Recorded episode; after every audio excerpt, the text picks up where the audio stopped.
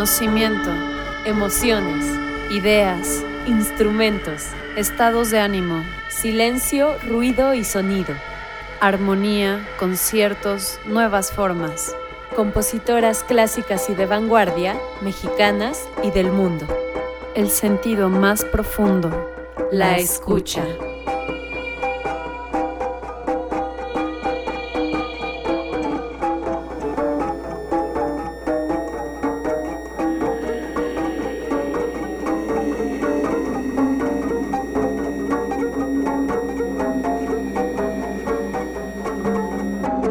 Comenzamos.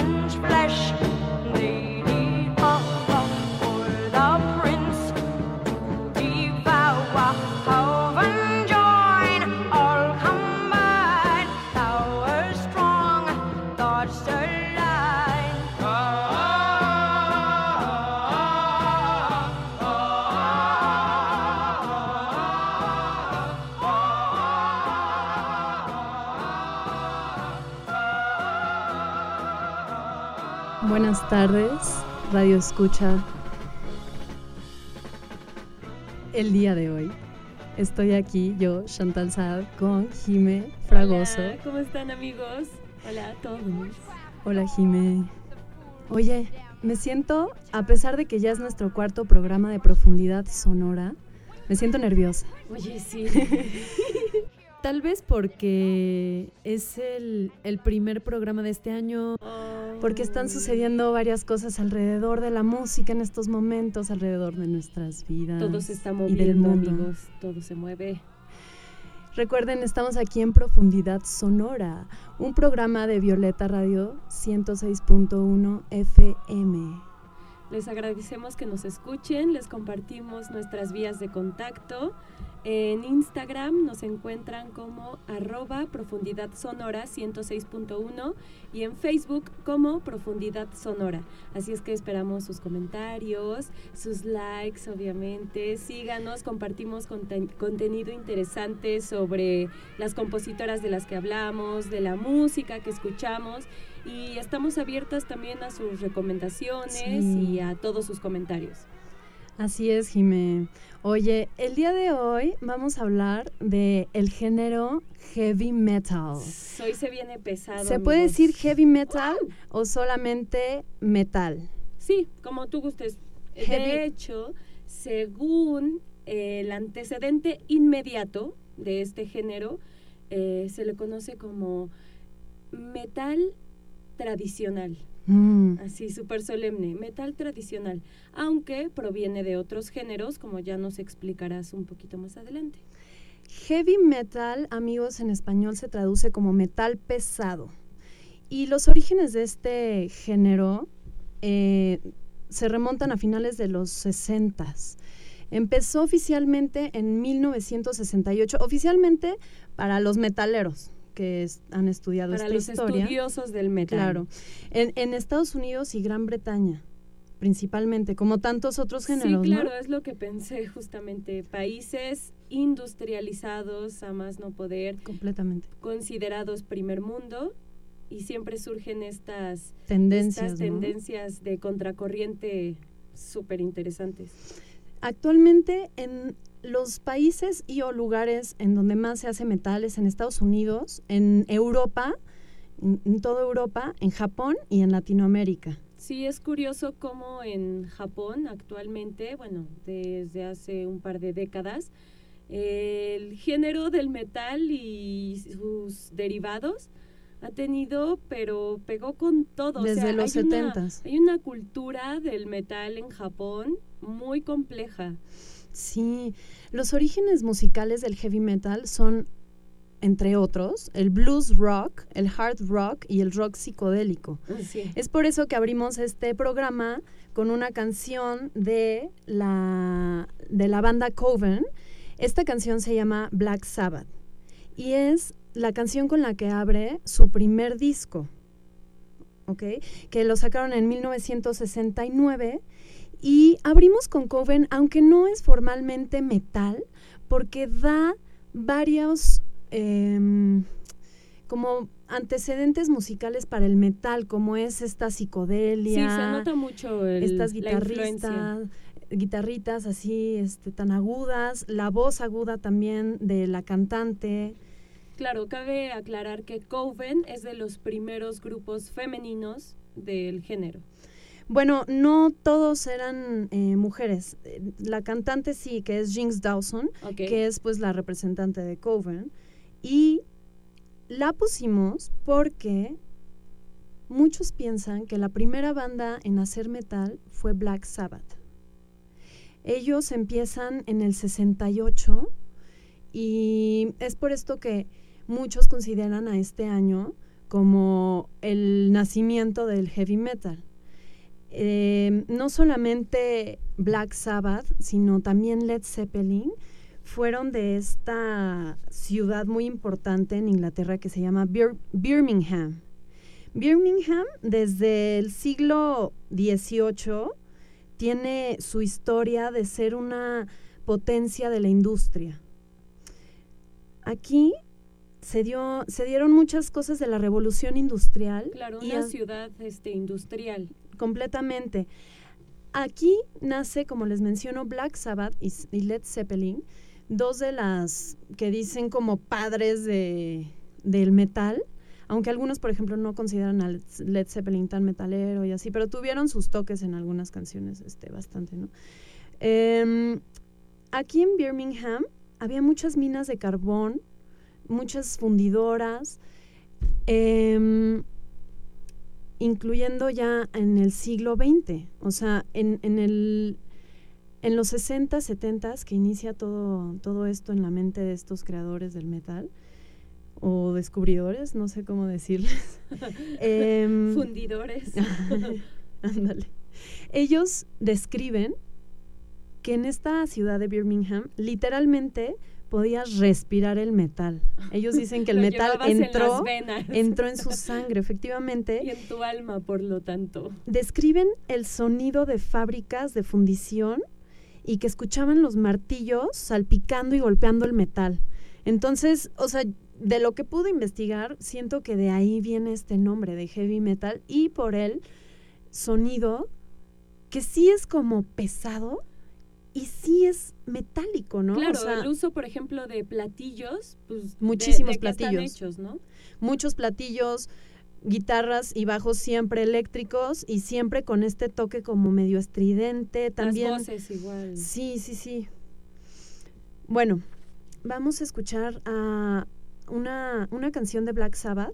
La- la- hay que ponerla de fondo. Yo tengo una pregunta antes. Entonces, Coven, con su vocalista mujer, se adelantó a... O sea, es- ellos son británicos.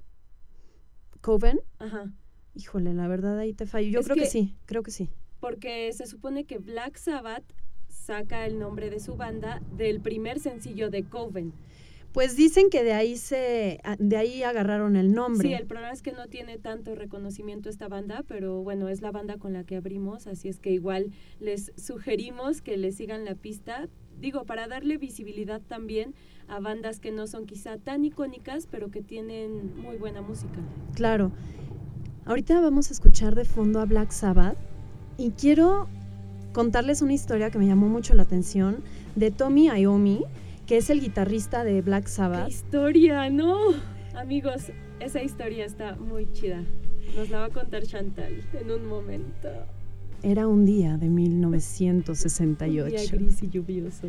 Un día gris y lluvioso en el que Tommy estaba a punto de ya no asistir a su trabajo. Un día más en la fábrica. Él trabajaba en una fábrica de fundición y ese último día que él iba a ir a trabajar ya para dedicarse harto, estaba harto de trabajar ahí. Exacto, a la música. Eso ese día se corta dos dedos. Se corta dos dedos de la mano, un poquito. Entonces dijo, sí, las puntas de dos dedos. Entonces dijo, ¿qué voy a hacer ahora, no? Porque él tocaba guitarra y era su vida. Bueno, él se crea sus propias prótesis y empieza a tocar y descubre un nuevo sonido justamente más metálico, porque ya no eran las yemas de los dedos las que tocaban las cuerdas de la guitarra, sino que eran estos nuevos dedos como de cera que él se inventó. De cera. Mm, tenían otras cosas, pero entre ellas cera. Me imaginé dos dedales metálicos de esos para coser. Pues todavía no eran metálicos, pero sí era algo que hacía que las cuerdas se escucharan más metálicas. Claro. Y algo también muy importante para el heavy metal y para este primer disco que saca Black Sabbath, ahorita estamos escuchando la canción Black Sabbath, em, e, ellos descubren este, bueno, no lo descubren, pero lo empiezan a utilizar, esta triada de notas que es el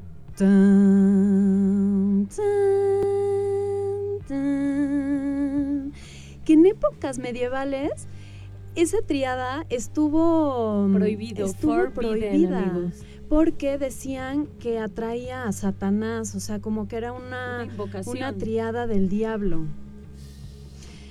Esta triada eh, se las voy a explicar un poquito. Em, aquí ellos están tocando, quiero decirles, están tocando Fa, Fa, Re. Miren, se los voy a hacer con una melódica, les he traído una melódica.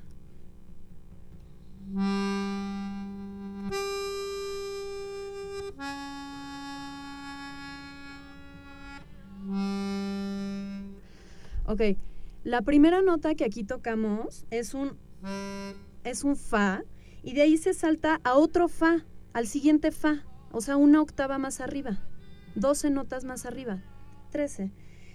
Y de ahí se van a la, a la nota que queda en medio, entre el fa y el fa que son seis semitonos arriba y seis semitonos abajo. O sea, desde ahí chequemos el número seis, que, lo asocian mucho con Satanás y el, señor oscuro, la magia oscura. El maligno, como gusten llamarle. Entonces era como una triada de seis y a este intervalo se le llama, le dicen The Devil's Third, o sea, la tercera del diablo. ¿Ok? Y esta es una cuarta aumentada. Digamos que el intervalo que hay entre la primera nota y la tercera, o sea que realmente es la que va en medio de las dos notas, la primera, la segunda y la tercera es la que va en medio, esa es una cuarta aumentada.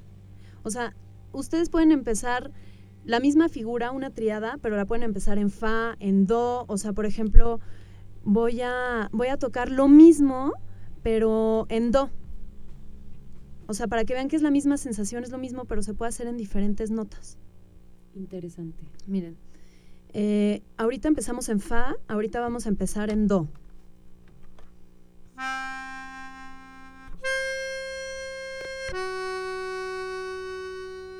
¿No? Sí. Se escucha igual porque es la misma separación entre notas, nada más que estamos cambiando de, de tono. Nice. Ok. Bueno, entonces esta es la triada del diablo. Lo ponemos como algo muy importante de Black Sabbath porque em, no sé si saben, pero el heavy metal se relaciona mucho con, con los cultos, con la magia negra, con Satanás. Sí, estética y discursivamente está influenciado por la cultura, digamos, de las películas de terror, por la estética gótica. Incluso yo creo que muchas de las letras de algunos grupos de metal son incluso influenciadas por el romanticismo, ¿no? Por esta perspectiva propia de la vida, el sufrimiento, la dificultad que representa todas las cuestiones de la vida. Este, y sí se encuentra influenciados por esos por esas corrientes. Sí, yo nada más, eh, ya para terminar con Black Sabbath, quiero decirles que ellos em, grabaron su primer disco con 600 dólares que agarraron entre ellos y en dos días este disco ya era en, en 1970 de los discos más importantes en ese momento y para la historia. O sea, su popularidad fue inmediata. Sí, entonces yo quisiera ver esto como una inspiración, ¿no? O sea, nada más tenemos 600 dólares y música. Adaptarse a los recursos. Vamos a hacerlo, exacto, adaptarse a los recursos, totalmente, y no solo económicos, ¿no? Bueno, les, me gustaría darles, cerrar como el contexto histórico, que eh, al principio nos emocionamos y nos fuimos así en volada. Este, hacia, lo, hacia la década del 80, el auge del heavy metal era, sobre todo en Estados Unidos, en el Reino Unido y como les habíamos comentado, Europa, Japón y Latinoamérica. En los ochentas. Ajá. Sí, de hecho en los ochentas se da algo con el metal que es un éxito comercial hay más popularidad y, hay subgéneros. Hay, hay, más subgéneros, entre ellos el glam metal, que son como... Seguramente han visto un video de glam metal, estas cabelleras largas, esponjosas. Esponjosas, no, porque este siempre, casi siempre la estética de, de, los metaleros son de cabellera larga, ¿no? Sí. Pero estos glam eran más como... Con crepé. Yo digo que más fresas, ya estaban más pop. Más estilizados, ¿no? Pues sí, más producidos. Claro. Ya los finales de, o sea, los noventas y el 2000, como dijiste, empiezan, siguen habiendo nuevos subgéneros como el doom metal, el trash metal, death metal, black metal, power metal. Y en los noventas el, gran metal comercial pierde su popularidad ante el nacimiento de otro género que me gusta mucho, que es el grunge. Iba a decir justo ese dato, o sea, que el declive de la popularidad después de este boom de los 80 es precisamente la aparición del grunge. Vamos a escuchar a una banda que me gusta mucho, que es L7, L7. Yo las conocí porque tenía una roomie hace unos años que le mando besos. Ella también es una gran músico, búsquenla. Ella es, este, bueno, se llama Leti, pero su nombre artístico, como la pueden buscar, es Selma Oxor. Selma Oxor, con doble X. Bueno, Selma Oxor tiene tatuado L7, o sea, en, su antebrazo. Y entonces yo le decía, ¿qué es eso? ¿No? me dice, ¿no las has escuchado? Y bueno, para gente que no los ha escuchado como yo en ese entonces, aquí se las ponemos. A ver.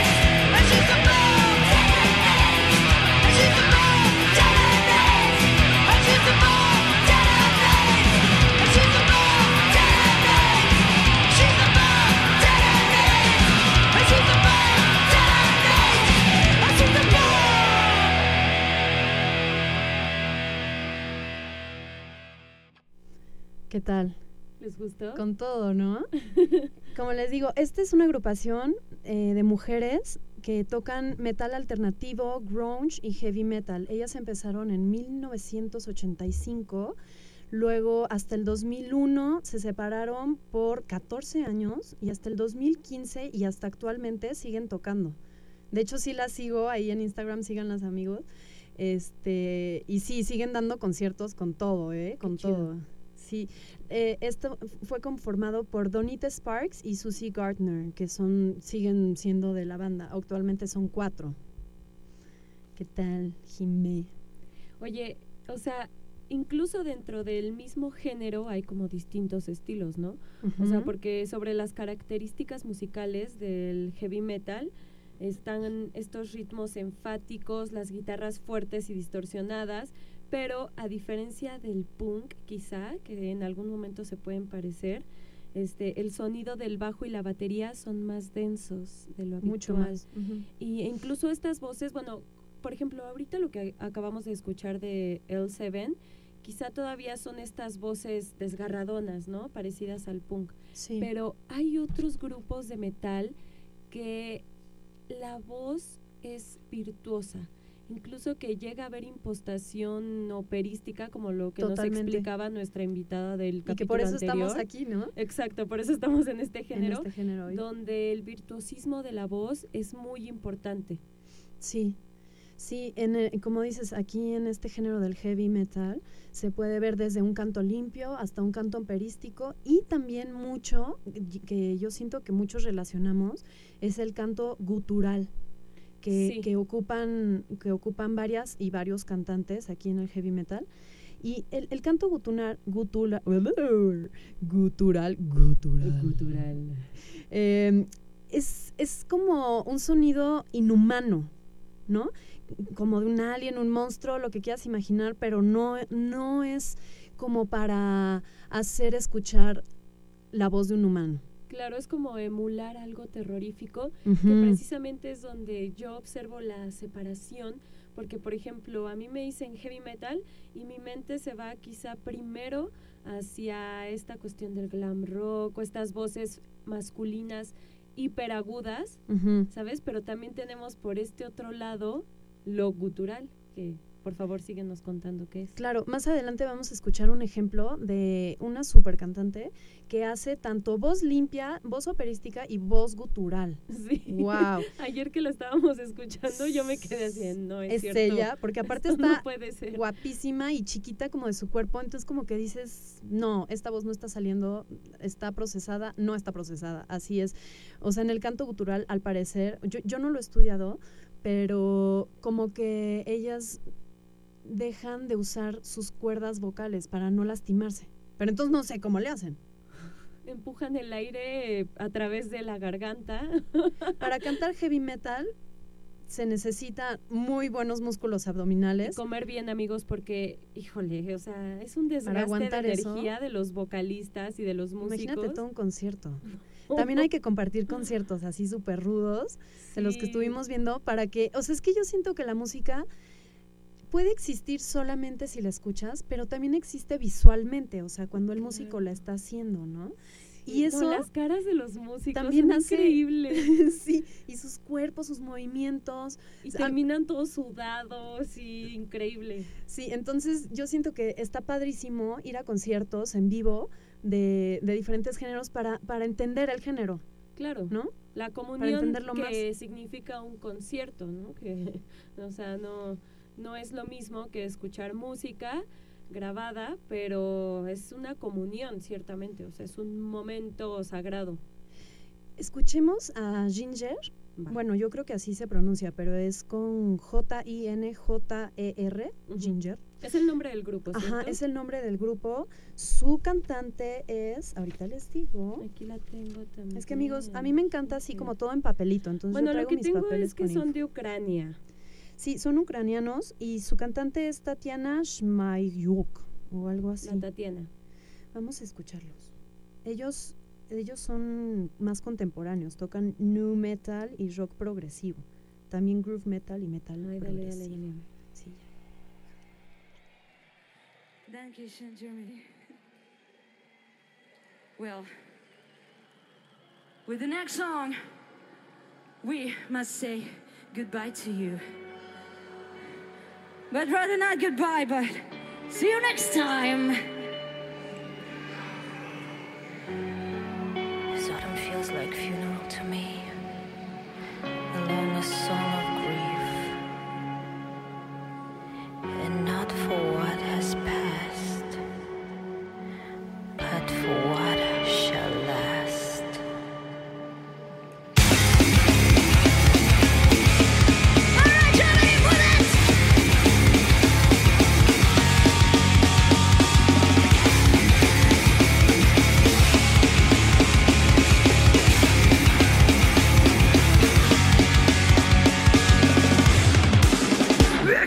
tonight How is so tragic and so is our own Our own spectacular sinners When death kills us now Death rolls us slowly Crawling to our toes As the last lift is falling apart.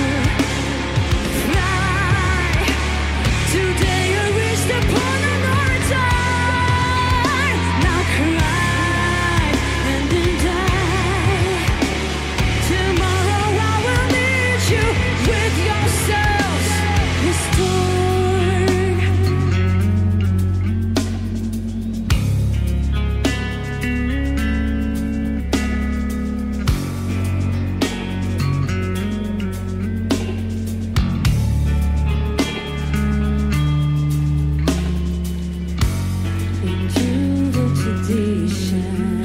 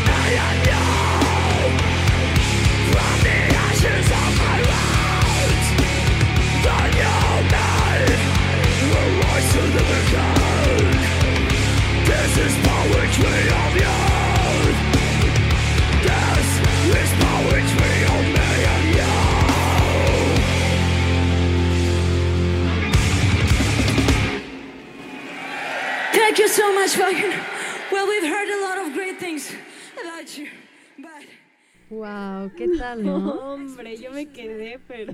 Los cambios que hacía desde. Y luego. Y luego cuando da las gracias se le escucha fatigada, pero mientras está cantando. Dios no mío, se alcanza. Sí, por eso necesita. Un apoyo ahí diafragmático increíble. Se necesita un, un, buen estado de cardio, ¿no? Y el contraste, o sea, el contraste de las voces. Increíble. Quiero mencionar a la primera gran banda de heavy metal formada solo por mujeres. Ellas son Girl School Girl School. y actualmente siguen tocando, o sea, desde el 78. De, ello, de hecho, ellas están consideradas como la banda femenina más longeva del rock. del rock y luego, o sea, porque deriva, ¿no? Del rock, luego como que se hace más 41 años. más heavy y se hace metálico. ¿Qué nos puedes decir sobre las características musicales? O sea, sobre, por ejemplo, la batería en este género. Pues la batería lleva muchísimos platillos diferentes, ¿no? Y es así como siempre muy, muy estridente. Muy rápida, ¿no? También son- muy rápida, aunque también tienen sus, o sea, que bajan, bajan el tempo. Pero por lo general, aunque empiezan bajos, o sea, sube el tempo, ¿no? Como que se duplica o triplica, o sea, así como si empiezan Como que puede existir dentro de las canciones una curva dramática, ¿no? Porque de repente se ponen como muy reflexivos y luego les viene la rabia y luego otra vez eh, muy sentimentales. Sí, y también depende de qué subgénero de metal estén Claro, tocando. ¿Y de qué se está hablando? De la lírica, o sea, también Claro. eso es súper interesante y es algo que yo creo que ha- habría que destacar de este género, que las letras generalmente, o sea, están bastante complejas, están Son- estructuradas de cierta forma No son lindas. poética Digo, o lindas, o sea, no pueden- son fáciles, Pueden ser ¿no? de odio, pero también pueden ser de sufrimiento o de amor o de protesta. Uf, es que de por sí una hora para abarcar un género Claro. creo que es muy poco, pero hacemos lo que podemos para hacerle justicia al, al propio género. que Claro. en este caso es el metal. Todo sea por que- la música. heavy metal. Que la música llegue a sus corazones. Vamos a un corte poético. Vamos. Bueno.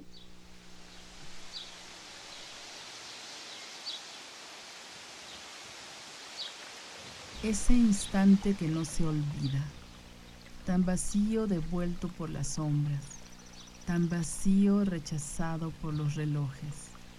Ese pobre instante adoptado por mi ternura, desnudo, desnudo de sangre de alas, sin ojos para recordar angustias de antaño, sin labios para recoger el zumo de las violencias perdidas en el canto de los helados campanarios.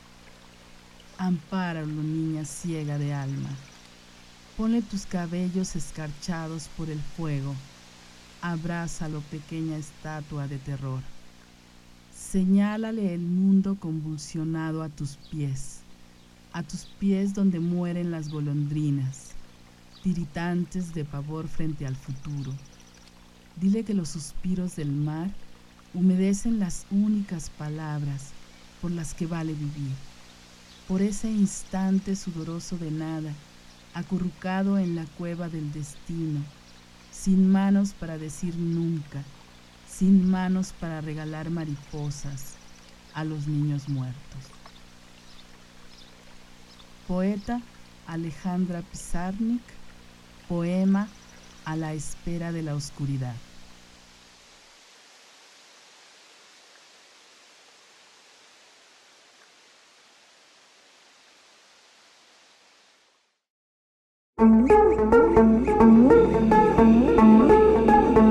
Profundidad sonora.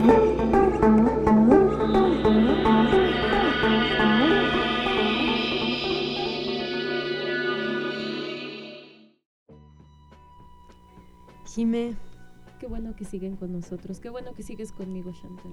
igualmente, igualmente. Espero así sea por siempre. Ay, Como sí. siempre, a través de los tiempos. Bueno, mira, ya que estamos así de, de voladitas, eh, me gustaría abordar como otra perspectiva del género, que sería la lírica o la poética. ¿no? Precisamente yo de lo que pude investigar, o sea, son muchas veces letras épicas que hablan de batallas o de periodos de la historia o de la antigüedad. Y este, ¿tú, tú qué, qué lírica encuentras? Esta cuestión también de horror, ¿no? Del ocultismo. ¿Qué hallas tú en las canciones que investigaste? Pues sí, eh, cada banda ha tenido sus, sus épocas, sus propias épocas, ¿no? Y siento que han ido cambiando, pero en varias letras que pude entender, porque no todas estaban en inglés, vi como si algunos hablaban de cosas místicas, bastante misticismo, otros Mitología. o- mitología, como que tienen algunos esta onda como de caballeros, así como que traen arrastrando esto, no sé, de la onda medieval. medieval. De hecho, en su look hay bastante de lo medieval, ¿no? Eh, y otras hablan igual, ajá, de críticas sociales, este, de la como- incomodidad ante la sociedad y el sistema establecido. Así es. Mm, De la banda que pusimos L7, su canción se llama The Bomb, y, eh, o sea, la bomba, y dice, ella es la bomba, ella es la bomba. O sea, como una mujer que no es plástica, que no es, entre comillas, bonita. ¿Para quién? Para el mundo plástico. O sea, todo esto. Escúchenla o, o busquen qué significa en español su letra. Pero bueno, esta es otra forma de demanda, ¿no? También en este género. Por ejemplo, sobre el boom del género del metal en Japón, también algo muy importante de la apropiación del género por parte de los japoneses es que muchas de las letras de sus canciones hablan de la propia mitología japonesa y de cuestiones culturales de aquel país. Entonces me parece algo súper padre que exista esta apropiación musical y cultural. Ay, Completamente. mira, acaba de entrar una canción que me encanta. Sí, Que precisamente la letra, este grupo es Within Temptation y es la canción Mother Earth. La letra habla sobre la madre tierra y cómo ella hace lo que quiere, se mueve a sus propios ritmos, a su propio tiempo y nosotros no somos más que espectadores de la vida de la tierra. Así es. Somos parte de ella y por eso hay que cuidarla. Es Porque le cuidarnos a debemos nosotros, todos, es cuidar la exacto. energía universal. Bueno, como dijo Jimé, esto es Within Temptation. Vamos a, a dejarlo aquí de, de fondo un ratito. Y, y- y sí, quisiera adentrarme más en, en el look, describirles a, a nuestros escuchas el look que tienen las mujeres y los hombres por lo general en el heavy metal. Yo encontré que es algo gótico, medieval, como ya lo habíamos puesto. Se me hace una combinación también de un look punk, para mí seductor, porque son seductores, o sea, sus ropas, sus vestimentas son pegaditas, de cuero, negras, con estas como, como agujetas con las que se cerraban este pues sus vestimentas en la era medieval, ¿sabes cuál es? Sí. También usan muchos parches, imágenes germánicas, como la cruz de hierro, que era una cruz que se les daba a, a caballeros, o sea, como por su gran valentía o por méritos que tuvieron, lo daban, era una condecoración que lo daban en el reino de Prusia Sí. y después en Alemania.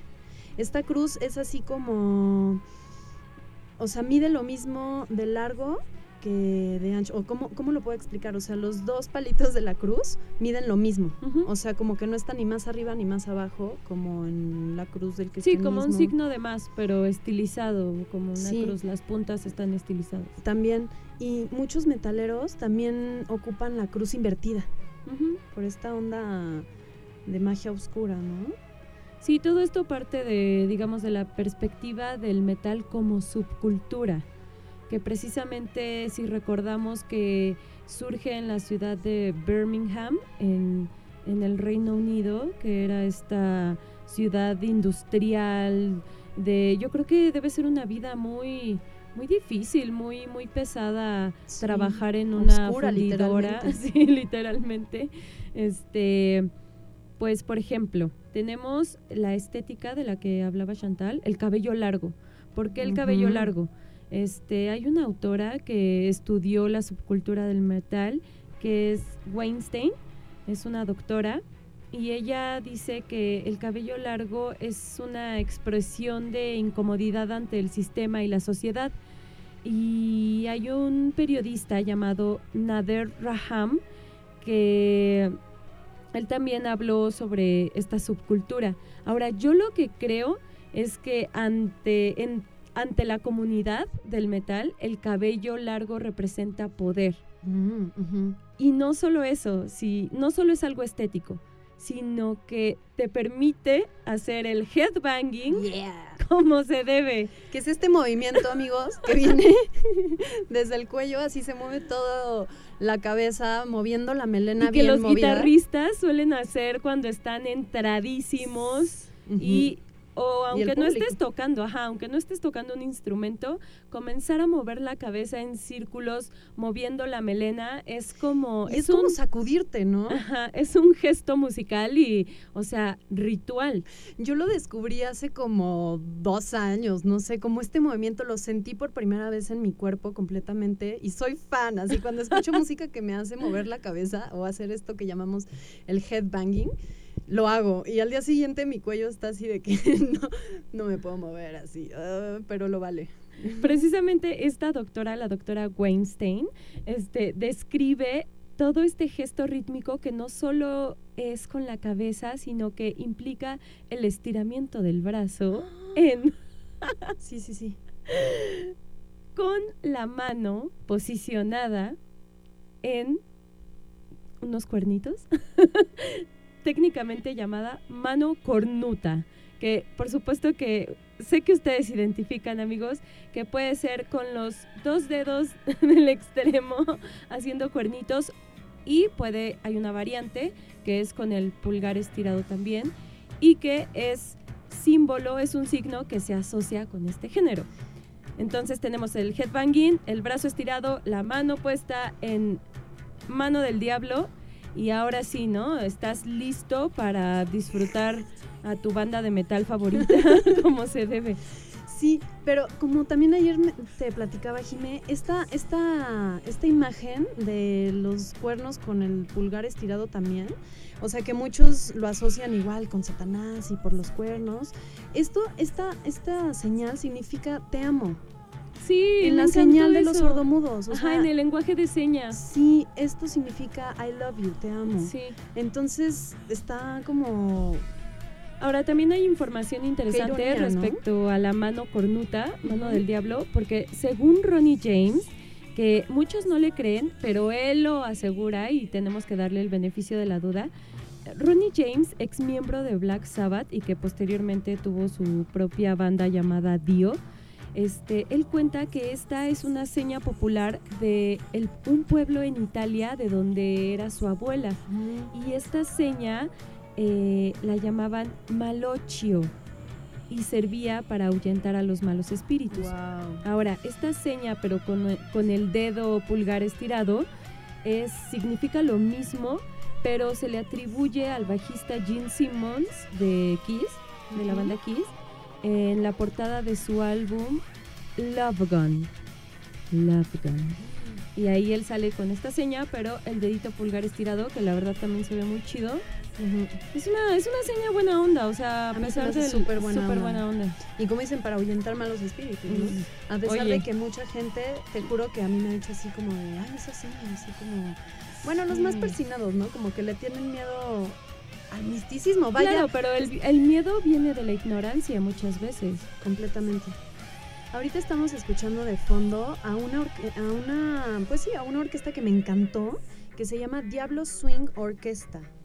Ellos em, tocan desde rock experimental, metal sinfónico, neo swing y avant-garde metal. O sea, eh, hacen mucho el swing con el metal. ¿Te parece si la escuchamos así fuerte? Sí, por favor, Shanti. fuerte. Dale, hasta dale. que termine. Dale, dale.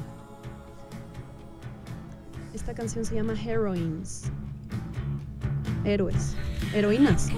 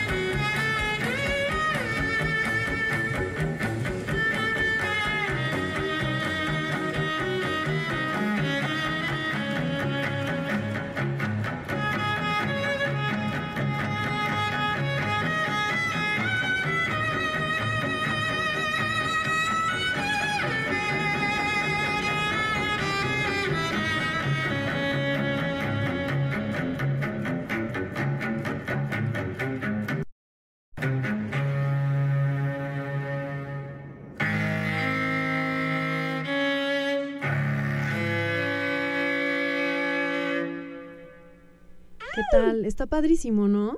Yo creo que no había escuchado una combinación así, ¿eh? Como entre sinfónico, swing, metal. Me encantó. Me gusta mucho del género metal, metal, que le da mucha cancha al virtuosismo, o sea, tanto de la voz como de los músicos. Está súper padre. Está padrísimo. Quisiera mencionar a otras bandas y o mujeres de metal, ¿vale? Dale.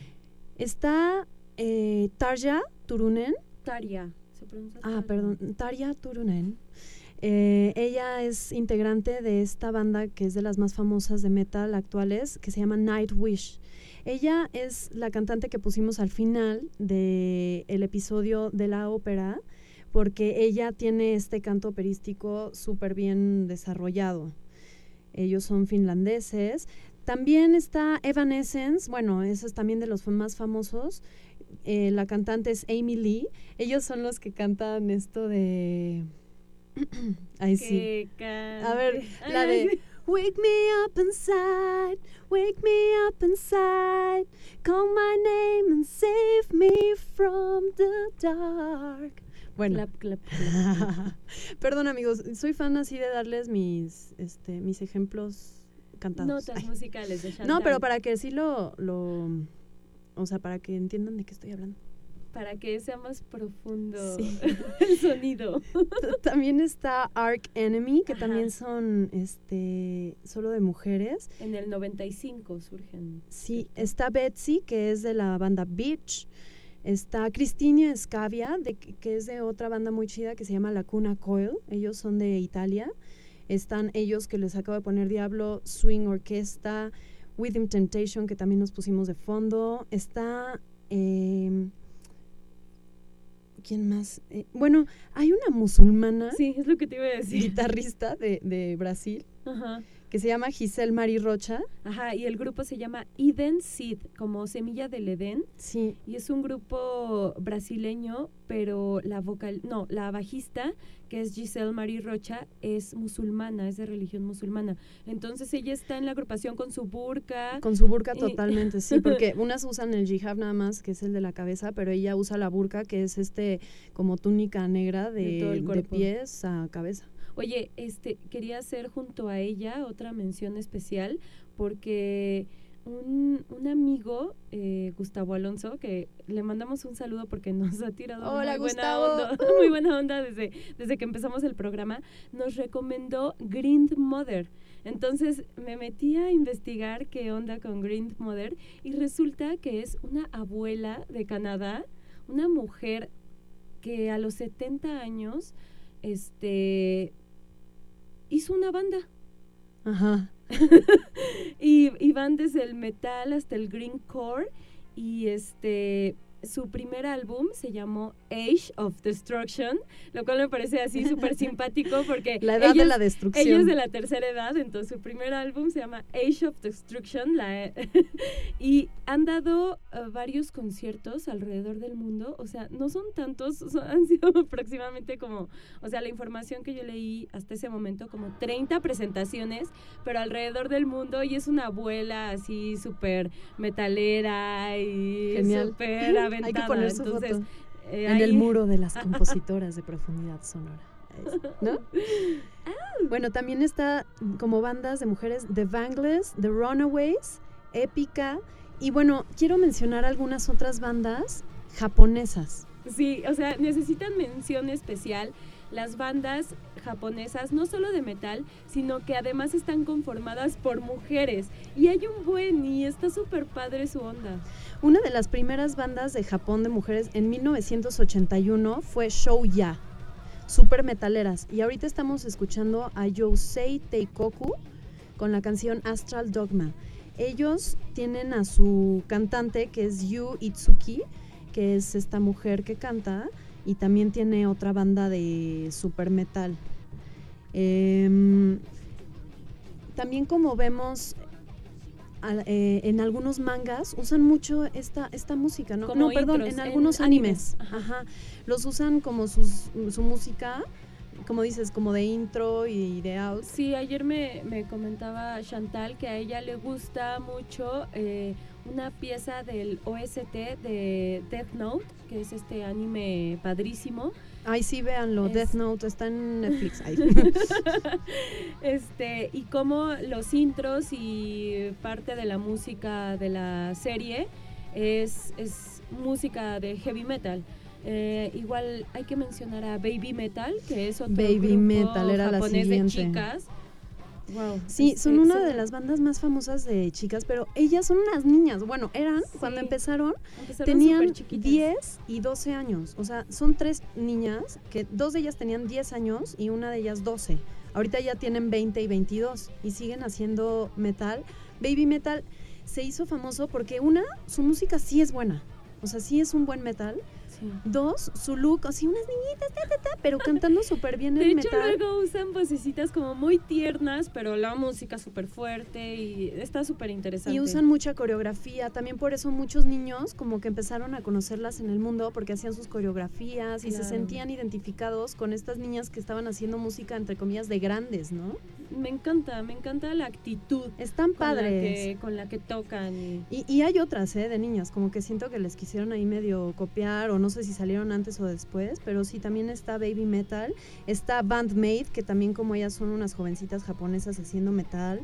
Y hoy, hoy me mencionó un amigo otra que se llama Melt Banana, que son muy buenos, japonesas, pero la verdad no las escuché, no me dio Me tiempo ya de escuchar. Sí, las Banana. escuchamos amigos y ya saben que en nuestras redes sociales este, queremos tener más contacto con ustedes, que nos recomienden bandas de los géneros, aunque, aunque ya los hayamos estudiado aquí en el Claro. programa, nosotras nos interesa seguir conociendo música nueva y pues obviamente nosotras les vamos a compartir las cosas que más nos gustan del género que hablamos y así hacemos un intercambio bien chido. Oye Shanti, este, ¿da tiempo de otra rola? Sí, este, ¿Qué vamos a escuchar, pero mm, ¿qué será ya ahorita? Vamos a, a escuchar, sí, a, a Maximum de Hormone, que son Ah, sí, esta claro. banda que tú mencionaste, que No, tú la mencionaste. bueno sí, Ah, del que- OST de Death Ajá, Note. ellos son la banda que hacen la música. ¿Qué es OST? Dinos, yo no sé. Original Soundtrack. ah, perfecto. Bueno, los que hacen el original soundtrack de Death Oigan, Note, si me equivoqué, según yo eso significa, pero No, seguro ahí sí. me corrigen, ¿eh? Yo Con creo que sí. confianza. no me ofendo, no me agüito. Entonces vamos a escuchar esto de Maximum de Hormone, que es este tipo también de metal, este, lo que escuchamos ahorita, el metal japonés que estábamos escuchando de fondo y lo que es baby metal y bandmate que ya las mencionamos que son estas niñas haciendo metal, le llaman kawaii metal. Es otro subgénero. Este, mm, kawaii significa bonito en japonés. Es, entonces es como un metal bonito. Ay, qué bonito. Pero estos japoneses de Maximum de Hormone no, no, no considero que es kawaii metal. No, traen otra onda, o sea, pertenecen como, en todo caso, a otro subgénero, si no es que francamente heavy metal. Claro, vamos a escucharlo y después para despedirnos. Oye, de esta banda, eh, ¿alguno de los integrantes es mujer o todos son...? De Maximum de Hormone, sí. eh, ahí hay dos hermanos, una hermana y un hermano, y la Mm. chica es la que toca la batería. Sí, sí, Entonces, para que pongan-. Atención en la Venga, batería venga. De, de esta mujer. Esta canción es What's Up People.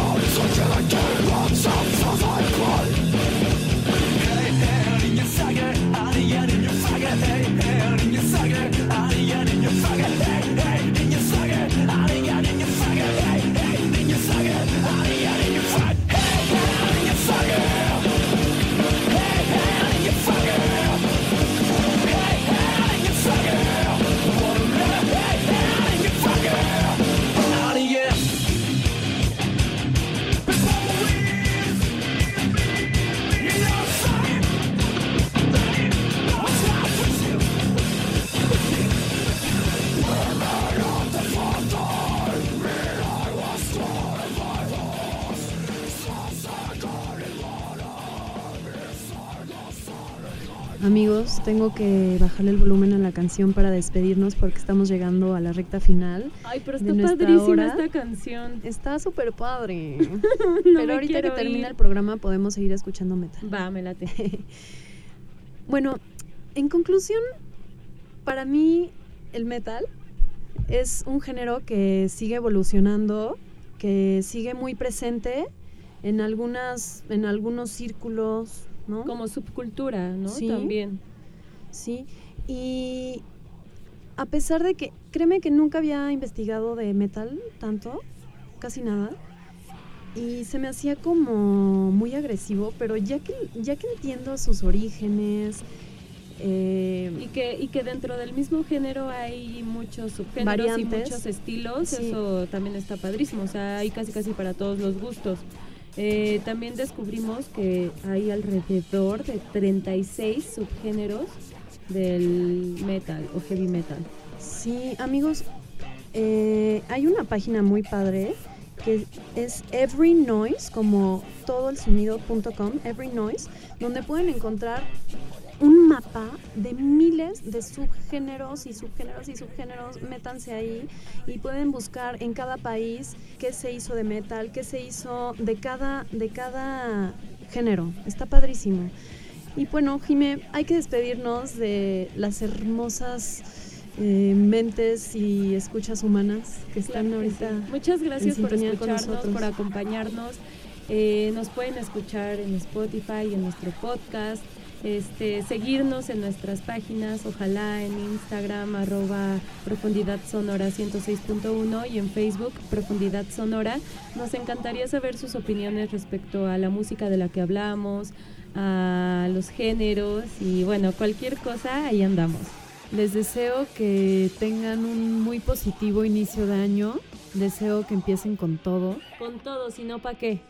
Y también les deseo que nunca pierdan el ánimo este año para que sigan avanzando y para poder seguir creciendo, seguir produciendo nuevas cosas en nuestra mente, ¿no? Claro que sí, Shanti.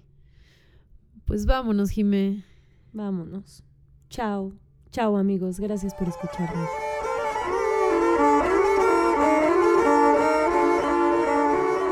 Nos escuchamos la próxima semana. Mientras tanto, mantengan su escucha abierta.